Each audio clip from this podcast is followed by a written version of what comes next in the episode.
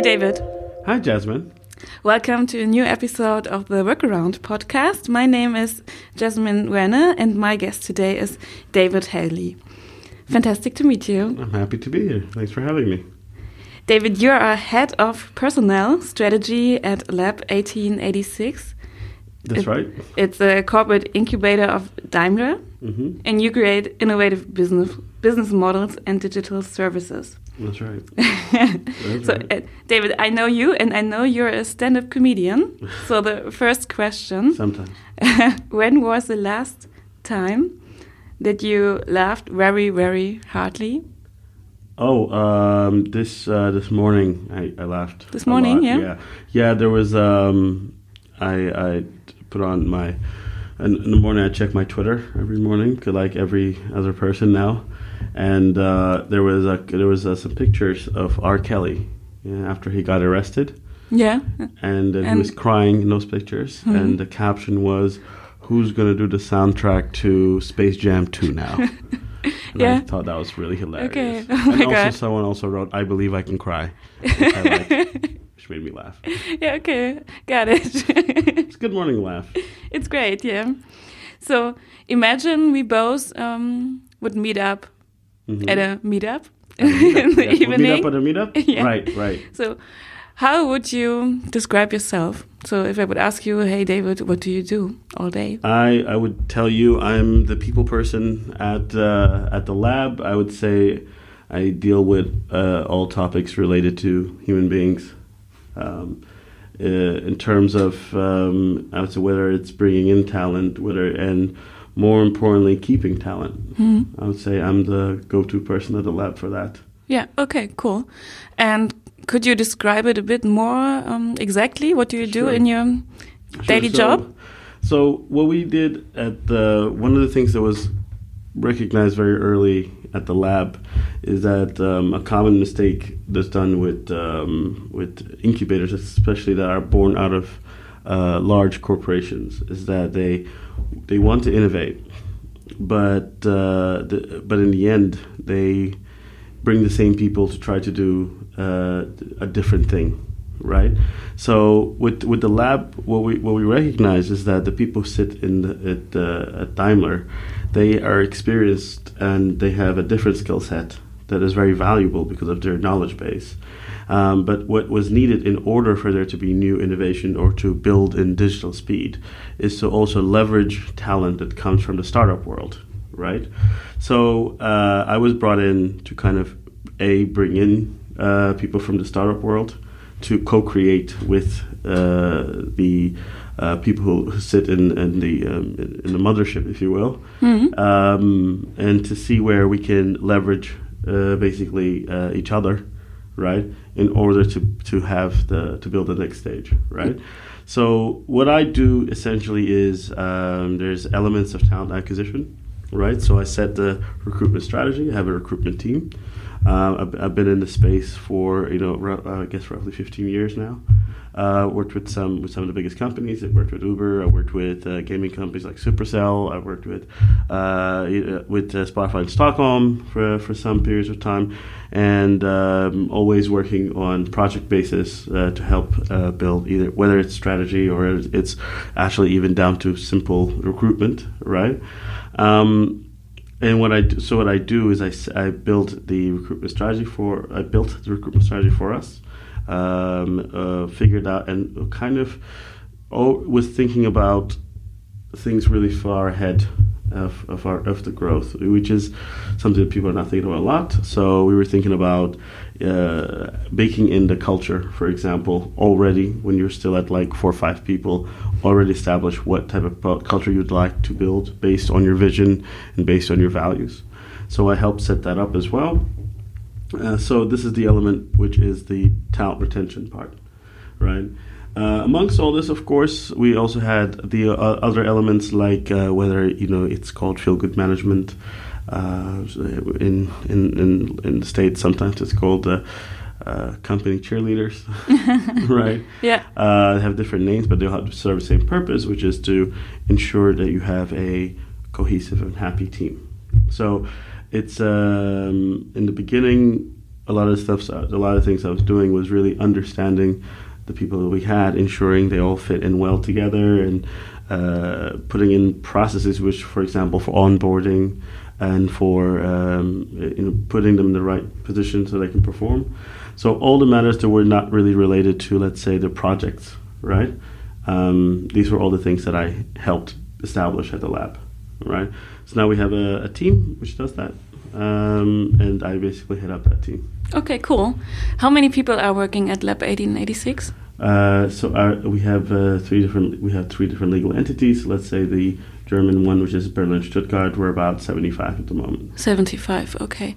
And I think it's not about it's not an internal incubator, right? No, You're no, working it's a- it's with a- external people. No, it's I, uh, when you say internal. Sorry. So what I meant by that is that it is a separate GmbH. It's a Mhm. separate company. Um, it's a daughter company. Yes. Uh, set from there.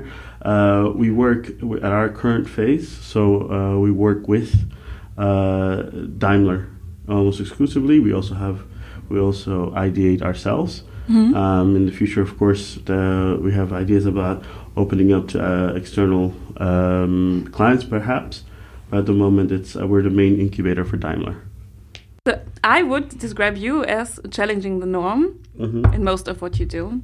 So uh, I would um, prefer to talk with you about recruiting, Yes, please. current recruiting trends, Mhm. and how the future of recruiting will look like. Yes. So, maybe in general, at first, what are the trends that you see in I mean, the industry and um, exactly in the I recruiting industry? I think there's a lot of uh, focus now. I mean, if you want to talk on a pure, let's say, technical terms, there's a huge push towards AI assisted recruiting. Um, recruiting, in, ess- in, in essence, uh, or just as a as a industry, the reason it exists is, uh, first of all, there's a obviously is a huge there is a skill set behind it, but a lot of times it's because it's you're supposed to be saving a lot of time. That time that you're saving and find and also finding the right talent um, is worth a lot of money to a lot of people. The work in itself actually hasn't evolved that much because there's not a lot of room for because people have been trying to hack recruitment for years, but in the end, because you're dealing with human beings and human beings are uh, are um, very they just follow patterns very heavily. It just it, it moves slower than most than most industries. So there are people who are in this industry who are, you know, they find uh, they, it's it's, it's the same thing. You you want a candidate, you look at what companies they worked at, uh, and then you call them up, and then, then you, and then you and then you tell them that you have a job. That's like an old way of working. In many ways, it's kind of the same. So we have uh, social, uh, professional media, pl- social media platforms like LinkedIn. You see someone, you have this, uh, some some buzzwords, and then you you send them a message and hope for the best, right? And uh, in, if you think about it, it hasn't really, you know, over 20 years. That's really not a lot of progression, Yeah. right? What do you think? What are the reasons? because it's human beings. Human beings are just difficult. They're just uh, they're just in the end. It's you. You have to just break it down to um, how people interact at work. You know, if you're sit, you're sitting down on your desk, uh, and then you're you know whether you're whether however way you slice it, it's just a per, a person's employment is is a large part of their life, right? So it's it's it's the, you see your colleagues more than you see your loved ones, right? So uh, it's too it's too big it's too deep of an emotional topic someone's job that you can easily and quickly just change it right it's a very gradual change so what we're seeing now is there's a lot of platforms are already in the market um, which um, which re- they realize the parts that you can hack. There are parts that can be made more efficient. They do that right? But the parts that are in the end uh, not unhackable, but let's just say more difficult to change, those will probably never change, which is the human interaction, which is the interview, which is, you know, in the end, you need to speak to the person. In the end, you need to con- convince them that this is the right role for them. You need, they need to feel and see other human beings like them, right? Those parts, the core elements, I think will. Uh, you can never say it will never change, but it will just be more resistant to change, and but they'll be they'll be iterated slowly. Um, the other elements, which is identifying candidates, for example, and then once you've identified them, contacting them, and once you've contacted them, uh, interacting with with the initial contact. All of those elements absolutely can be made more efficient because they're currently not so efficient, and they have been. That part has been. For example, you have a lot of, uh, you know, the all the uh, traditional platforms like Greenhouse or Workable, etc. They uh, been doing a lot of work in the space, right? Because they know this is a large, large market, right? And especially with, you know, companies now having to scale faster and faster, and there's more and more money involved. You know, when you think of companies like Lime or Bird uh, in in the U.S., how fast they had to scale. Maybe you explain a bit what Bird is doing. and other scooters. There, there, Lime and Bird are e-scooter platforms Yeah. that uh, I think I can't remember one or the other. Which I can't, for the life of me, I can't remember right now. It's the fastest growing, was the fastest growing uh, company Yes. uh, in tech history. Mhm. It was, a thing they had to scale by 800 or something Mm-hmm. really within a, very short period of time. So you need to really have it efficient. So it's just not simply just workforce. You need uh, to be able to sift through, through a lot of, uh, let's say, uh, applications. You need to be able to. So what now was going was happening more and more is that uh, with machine learning and AI, it's it's getting more and more intelligent now.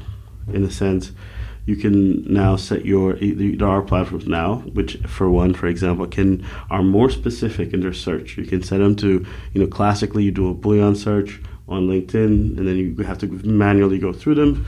Now you can get very specific uh, uh, kind of search results and now there's AI that can uh, you know bots that can actually interact with them to uh, to give basic information. So it could be about salaries, it could be about locations, it could be about the company, just basic information, but relatively intelligent bots. Uh, which can kind of really communicate, right? So if I'm in, if I'm a candidate, right, I get a message uh, that is very specific to me, right? And it, it tells me we're inter- interested are interested in this type of work, and then I can ask questions, and, and all my questions are answered.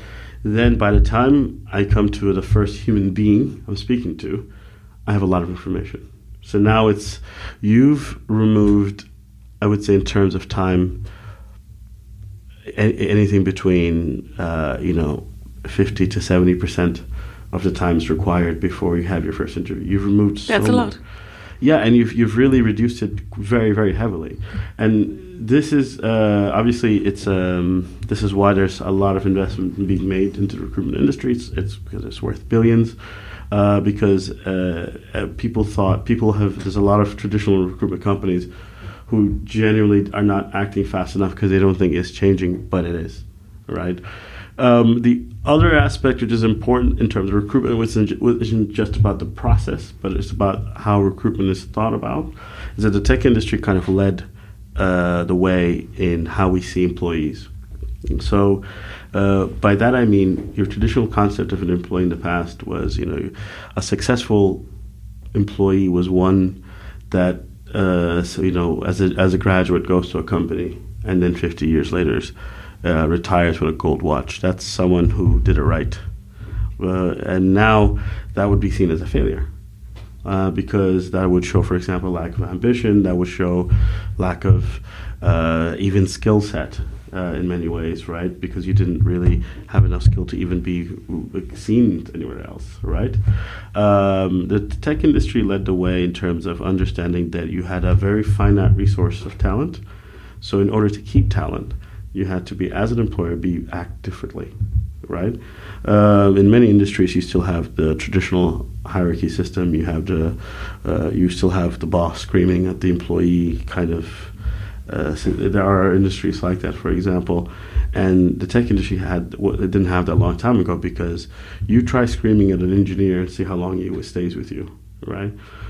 That's not to say there's not problems with it because it's also the tech industry are very very subversive in a lot of times. You know, it's not free from problems. It's it's the same industry. I mean, there's recently there was an issue with Revolut, for example, where there was a memo that came out on Slack saying, "Well, if your team isn't doing well, I mean, have have they been doing weekends? You know?" Mhm. And uh, you know, everyone talks about Google and how they were like leaned away and having uh, their Google campus was this great uh, utopia. Well, the reality was because they wanted, they had people staying there till ten um, because it was they made it comfortable. Yes, they have you can get food whenever you want, and there's a sleep pod, But the reality is, there's people not going home to their families; they're staying in there. And guess what? While they're playing table tennis, they're talking about your product.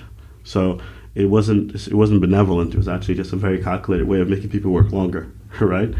Um, so it's not free from issues, but in the end, it's changed the attitude of how we see employment and how we see uh, recruitment in some ways, right? So when you're recruiting now, it's uh, this we're moving away from uh, this traditional way of recruiting in terms of uh, or or hiring, where you have uh, power structure difference, right? You have three people on one side, three very senior members on one side, you in a very cold room, grilling you, asking you a lot of questions, trying to catch you on your on your on your resume uh, that's seen as archaic. You know, there's a lot of people who are, who are choosing not to even be in that situation. But that's a typical situation, actually. So it still is. But I would say we're moving. The trend is moving away from that. Yeah. Right. So more progressive, uh, more more progressive companies, for example, will have been employing, you know, like in, in Silicon Valley, uh, you know, which has again has its own problems, but nonetheless have been trying to see it another way. For example, at the lab uh, especially especially German candidates, this was very surprising mm. them. But we would we have we uh, if you know uh, we unified. When I say unified, we have a lot of uh, guide. I've set some guidelines of how we should interview. I give interview workshops regularly to uh, to the team, and the idea is very simple. It's is that um, if you want information from a candidate, um, grilling them isn't the right way to get that information out for a couple of reasons. Number one, if someone's uncomfortable, they're less likely to be honest. Yeah. Right. And it's um, stress situation. Right? Stress is this concept of stress testing. Yeah. Uh, it it really doesn't work in terms of if you want true information, because uh, what this test is how prepared you are. It's like an exam right? If you're very, very prepared in your ex- examination, then you'll pass it, right? So, very prepared, well prepared candidates, right, uh, can, uh, in terms of, but socially well prepared, more confident ones, right, can uh, easily pass your stress test. Whereas you have some, especially, uh, you know, uh, engineers and, and, designers, I mean, I know it's just a stereotype and a cliche, but they're sometimes maybe not as socially confident, for example, and you trying to stress test them uh, can make them retreat as a personality trait. So you haven't really. Your, if your goal in an interview is to find uh, is to find out the truth, or to find the true uh, w- the way this candidate thinks and some honesty, then you failed, right? You didn't get what you came in for. You, get, you didn't get information, right? Uh, what you were able to do was was kind of trick them, right? So all of that is to to take a step back. All that is to say is that the thinking has changed. It is changing all right, it's a little bit slower in Germany than it is in the U.S., but it is changing. Right.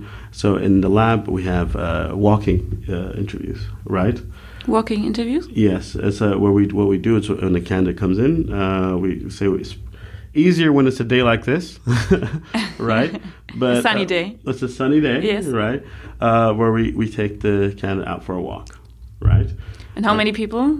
It's usually I would usually try the first time's one was mm-hmm. one because I th- you try to make it natural as possible, but two also, right?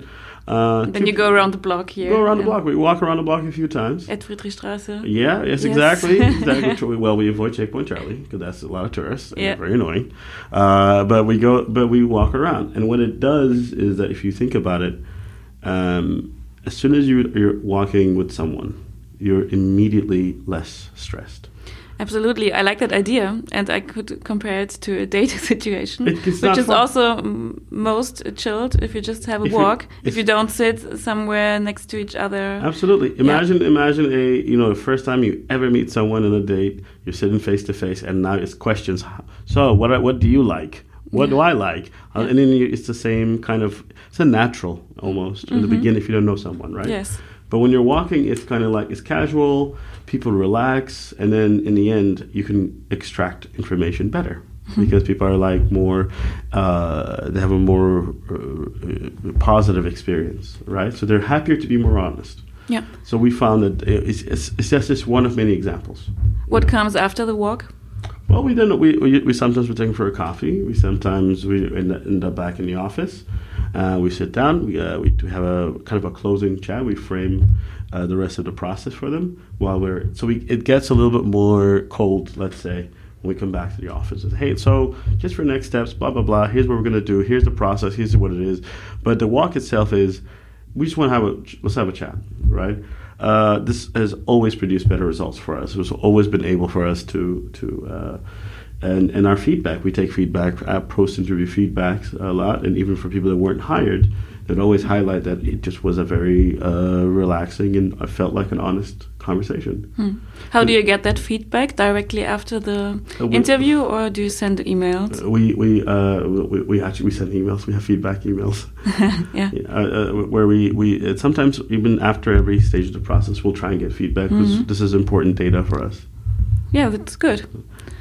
And could you share your most favorite interview question? Is there My favorite one that you question, ask every time? I don't think I, I, there's one. There's a couple I ask uh, every time. I have a couple. One I learned from uh, a um, from the past, which is I like the question, "What's your favorite product?" Mm-hmm. Um, which gives me an indication of a little bit about creativity, a little bit, also a little bit of, of how, let's say, what relationship have I built with this person so far, right? Yeah. When I ask someone, what's your favorite product? And if they say, uh, let's say if we're at the lab and they want to start talking about, you know, car2go, or they start talking about uh, Mercedes, uh, and it could, it, by the way, it's very valid that this could be their favorite product, right? Of course, these are two wonderful brands, right? Um, but you, you start thinking, you start thinking, okay, well, you're pandering, maybe. Yeah, and I think it's about passion too. Yeah, and and I, I like the idea if someone says to me, you know, like my, oh, my favorite product is uh, Coca Cola. You know, it's my favorite product. Um, I've had someone say this to me where actually I think it came from the it lifted it from Gladwell, but I like the answer, which is uh, he said I like Coca Cola because it's the best possible version of this product and it's not expensive, and a homeless person and a president, their best cola they can have is Coca Cola, hmm. right? And I, I, I just really like that. For example, that's a, for me a great answer, right? Because it's not, it's immediately went, well, it was kind of honest, and, and it didn't, it's not pandering, and it's not, it's again, it's not dishonest to say those products don't work, but it's just you're talking now. You're talking about, you know, the, the, you tell me what you think I want to hear, right? Uh, and there's bad versions of these answers too. I've had people say, "Oh, my favorite product is an iPhone," and then ask them, "How would you improve this product?" And they're like, "No, I have no idea. I think it's perfect." it's perfect. I'm like, "Well, no, it's not. I'm an Android guy, so." what is your favorite product?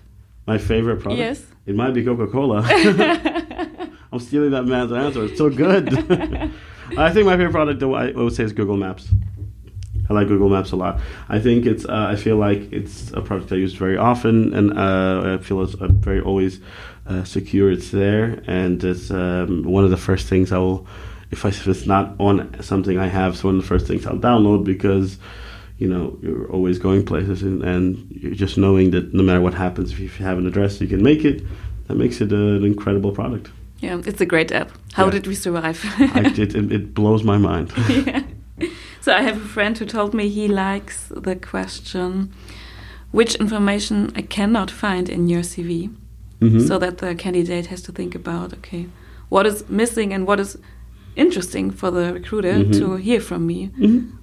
Maybe which has nothing to do with my professional right, career. Right, right. What, what are the things that you, what are the things that I couldn't see about you? Yeah, I would say um, uh, uh, to me, to me, I think it's, I think it's a great question. I, just, I also, if, I think also it gives the the person a lot of room to look into themselves mm-hmm. uh, to see what else they they have passion about. You know, there's a lot of great questions you can ask. You try not to standardize your questions. Um, you know, you just have to think of what are the questions, the things that people help you in the end. It's it's it's it is relative. Uh, you you just have to remember your purpose in the interview, which is you need information, and it's uh it's not about you're it's not adversarial. You're not it's not one against the other. Uh, don't assume you have power. Don't assume that you're is a it, it is a bad power structure, but don't assume that you have that. Try to try to un- try, you know be just be empathetic just be understand that the other person you've definitely been on the other side of this table before and what are the things that would have made you feel comfortable? You know i tell everyone i tell my entire team you know uh, i say like before every interview uh, but the interview partners i always tell them you have to you have to it's mandatory you sit down five minutes before you have to get there five minutes before with the resume because you need to both look at it together so that you both can can discuss which way both of you what you're going to discuss, right? Because then your interview is structured. Because then you someone can discuss one part, the other person can discuss another. Uh, very often, I've seen in, in, a lot of places where you go to an interview and you have two interview partners who just got pulled out of a project, who just came out of nowhere. The first time they see your CV, um, and they look at it, and there's just, and then the person on the other side who is being interviewed is he can see that this is his life, and here's two people who have put very little thought into into uh, helping decide that. Yeah, I have the same experience. So preparation is key for the of course, recruiter. Of course, it's it's the least. It saves a lot of time, and so I had in former times a lot of experiences when I was the candidate in mm -hmm. interviews. Right. That I noticed. Okay, they they see my CV the first time now, yeah, and that's a bit frustrating because mm -hmm. I'm thinking that they are looking forward to meet me and that right. they are already right. informed. But well, it's it's also you feel you know uh, again we're uh, it's it's uh, it's it's very strange that there's any company that doesn't invest heavily in talent. Yeah. Because if you think to yourself. Um, um, it's your greatest asset for any for any company, right? Is, is your talent, but spe- specifically for tech companies, you know, you you are literally building something value out of nothing. And I always tell the story about uh, to um, a lot of clients I used to have about when they were sure about how much they wanted to invest in talent, right? Uh, about WhatsApp, you know, I always tell you know, WhatsApp was, I think, I think the total number of people that were uh, by the time it was sold was it must be under must be under 100 people. I don't know the exact figures right now right? But it was sold for like 13 billion right? And if you think to yourself just some, uh, just some human beings were in a building and then suddenly they built they, they were on some laptops and now you have 13 billion right?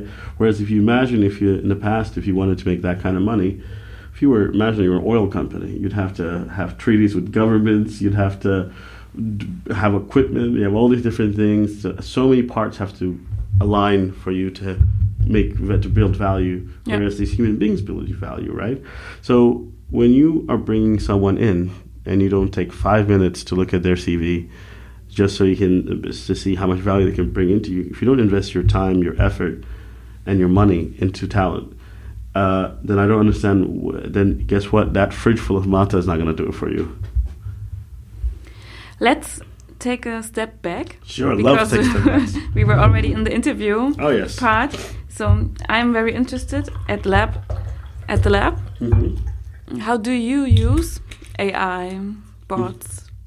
Maybe targeted job profiles, not job profiles. How do you say it? We um. So, well, you mean uh, job? Maybe just uh, job advertisements. Yeah, yeah, yeah, yeah. Yeah. I mean, we use. Uh, multiple channels. Um, we, um, obviously, we, we can't discuss too deeply into our internal processes, but I can tell you what we we're we're constantly constantly trying to uh, improve our processes as well, right? So uh, it's it's. Um, we have a, a, a, I'm lucky enough that early in, from early stage there's recognition that talent's important. So at the lab there was a, there was a lot of investment uh, in terms of whether it's software, whether it's tools, whether it's uh, all the things that would make us the most efficient. And some of these, uh, I mean, the future is being more involved with AI. It's uh, there's minor parts like you know automatic emails being sent back with uh, with acknowledgement, for example. But overall, the industry is getting there but the industry isn't the industry standard isn't there yet. Hmm. So there's a lot of companies out of San Francisco trying out these stuff, but I would say that uh, we're in the early stages of using a lot of technology. What do you think? What should be more digitized in recruiting? I think I think uh, identification of talent, uh, at least the early parts of it. Um, the I would say if we can digitalize and the um, information, or what that's a weird way of putting it, but uh, providing specific information to, as mentioned, as I mentioned before, to candidates. Um, I think just the parts that uh, are not the the human centric parts. You know, the parts where you're not. It's not about the interview. It's not about understanding if the person's a team fit. Uh, the parts about, let's say, salary negotiations, etc. Those parts aside, that like once you've agreed to, let's say, you've agreed to uh, you know, sign a candidate that from that part you can have a, a system that uh, a fully digital HR system that can create contracts, uh, can you know you can they can uh, send it out, they can can have um, you know alert everybody and all, all and, and also be you know compliant and legal. Um, you know even if it needs it needs let's say some supervision, but overall can be done almost fully digitally. That would make things much faster. Yeah, absolutely. So I have a quote here: mm -hmm. "Robots cannot drink coffee." I think that's at the end. They could, they could drink, that's what you meant right now, right? So. right. The good sorting is not uh, working without the people. No, it, it, it, it's. I think that yeah. and you can make it. You can more and more automate, uh, automate it. You can make it more and more efficient, but in the end, uh, you know, I've I've seen some companies attempt to really really digital digitalize the entire process uh, with with software engineers, where you know you apply for a job and then you get a coding test, and the coding test is kind of reviewed, I think, uh, and then it's and it's almost all of the process is done kind of outside of without the use of up until the end, which is uh, to me, it's a. Uh, I don't think that in the end works because it hasn't really worked for a lot of people, right? In the end, you need to be able to speak to people because it's not about just how well you can code. It's about this is your code something that people can understand and work with, hmm. right? And to wrap it up, how would you decide? What do we need more? Do we need more people or more technology in recruiting? At uh, the end, do we need to use more uh, a bigger uh, team or do you see more technology? I think for sure more technology. Mm. You don't need. I think um, you know, there's a lot of uh, bloat in, in, in, in recruitment that uh, is already being replaced through technology. Um, and I guess it's, it's, the classic it's the classic argument, right? It's the classic fear people have. But I think uh, people are always good. At, people who are good at recruitment are good with people, and if you're good with people, you'll never do. You'll there'll never be a point where you can't find work. So if I if tomorrow I wasn't in recruitment, uh, if I wasn't with in, I think there's always value for understanding how human beings work and what makes uh, what provides an atmosphere for better efficiency. Mm, yeah, absolutely. Yeah. So for the end of the interview, I have prepared some personal questions. Okay, go. Just to get to know you a bit cool. better. Let's go. So imagine from tomorrow on, mm -hmm. you mm-hmm. have one year paid holidays. Mm -hmm. What would you do? What would I do? Yeah. Uh, that would that that depends. Like every, like almost every question, the answer is always it depends. I guess. um, I think I would. I, I think I would. Um, probably, I guess, like everybody else, travel. um, I think part of that time would be would be spent traveling. Uh, I'm really into uh, coffee uh, not just a drinking process, but I like coffee lover. I'm a, but but not just, just drinking it in that sense. Uh, I was at one point involved in in coffee growing and roasting uh, cool. with a, with a certain partner of mine. Uh, so I think I'd I'd kind of maybe do some coffee related stuff. Start your own little project. Maybe I would. Maybe I yeah, would. Yeah. It also depends how much money I save at this point, you know. Okay, so money isn't important. Ah, well, money is important. Absolutely.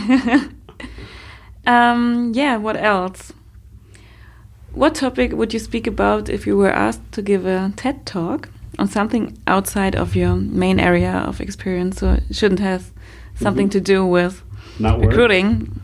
Well, not recruiting, but I, I think I'd really want to I definitely want to talk about. Um, I'm very fascinated by uh, the paradox of choice Mm-hmm. I'm always fascinated that uh, we have that we have a lot of uh, options. We have the most options, but uh, we're less happy.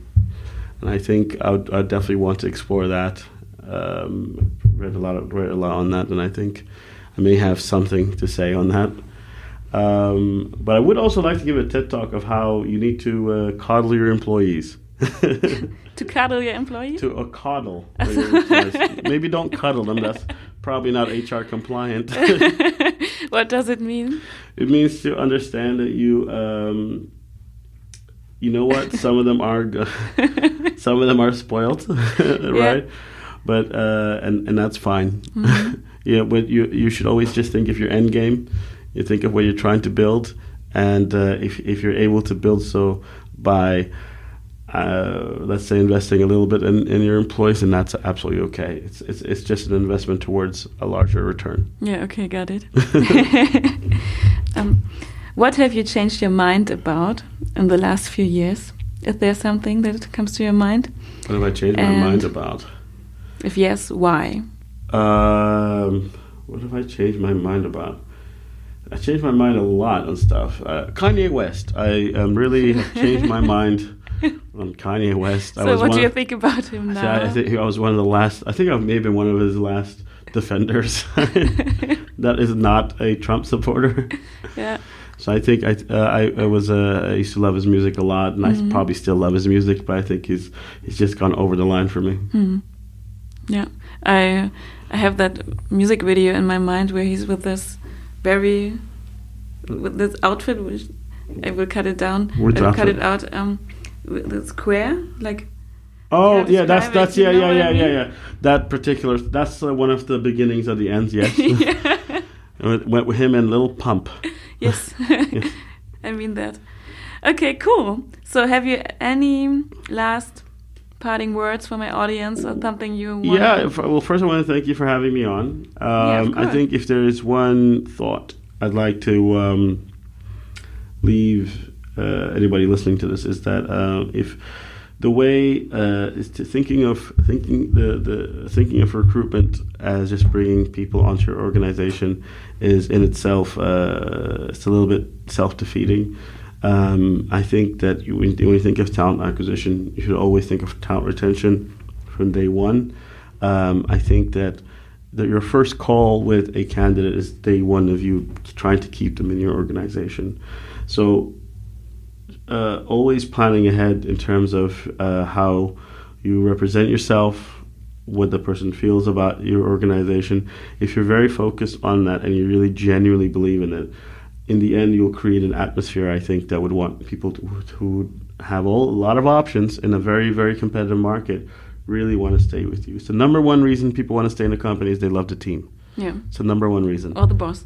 Or, or, or the boss. well, less and less. Well, if they say the yeah. team, they, if you're mm-hmm. a good boss, they wouldn't say the boss. They would say the team because you're part of the team. Yeah. Right. So, in, in, in the end, I would say uh, understanding that talent acquisition and talent retention are almost the same thing. If you just keep they they're very they're very very close, and you have to think of them early. And I would say, uh, and one more thing I'd say is, um, when you're building a business, if you think to yourself that uh, if you don't wait too long before you bring in someone who's a specialist in bringing talent, because the earlier you bring this talent, just imagine uh, how much better your initial your first ten employees probably determine the success of your business, right? And if you have someone that can really help you select the best possible 10 according to your budget um, at a very early stage, uh, you stand a better chance of succeeding. So I know that's self serving, it makes my own job or my own industry be more important, but I genuinely believe in that and I, you cannot defeat my logic. Great. Cool. Thank you very much. Thanks Thank for you. your time. Thank you very much. Música